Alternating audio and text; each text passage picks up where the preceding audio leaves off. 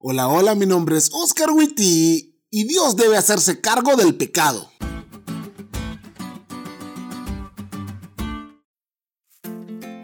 Cuando vemos a nuestro alrededor no hay más que desdicha, sufrimiento y caos.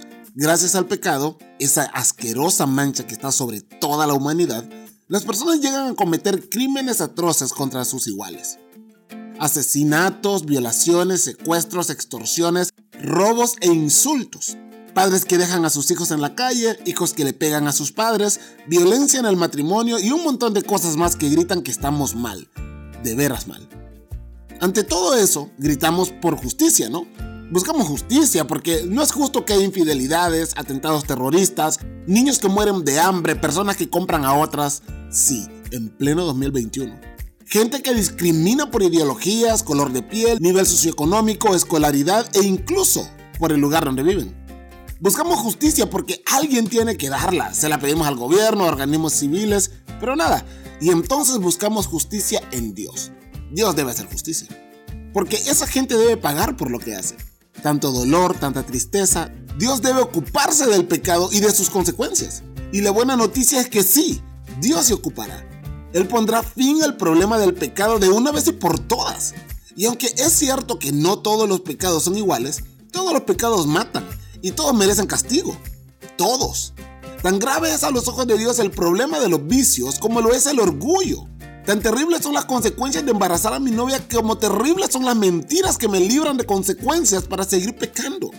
Dios hará justicia por las consecuencias de los pecados de los asesinos, violadores, terroristas, adúlteros, hechiceros, entre otros.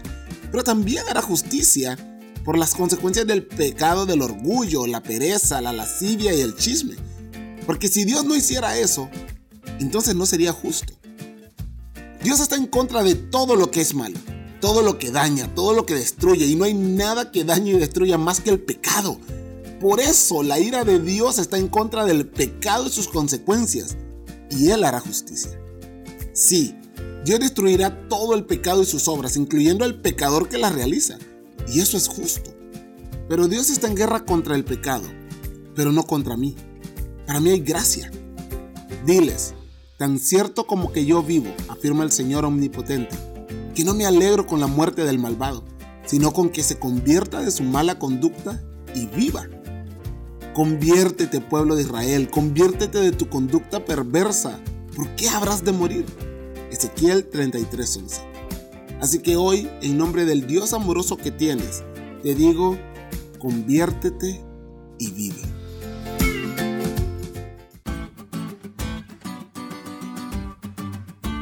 ¿Te diste cuenta lo cool que estuvo la lección? No te olvides de estudiarla y compartir este podcast con todos tus amigos.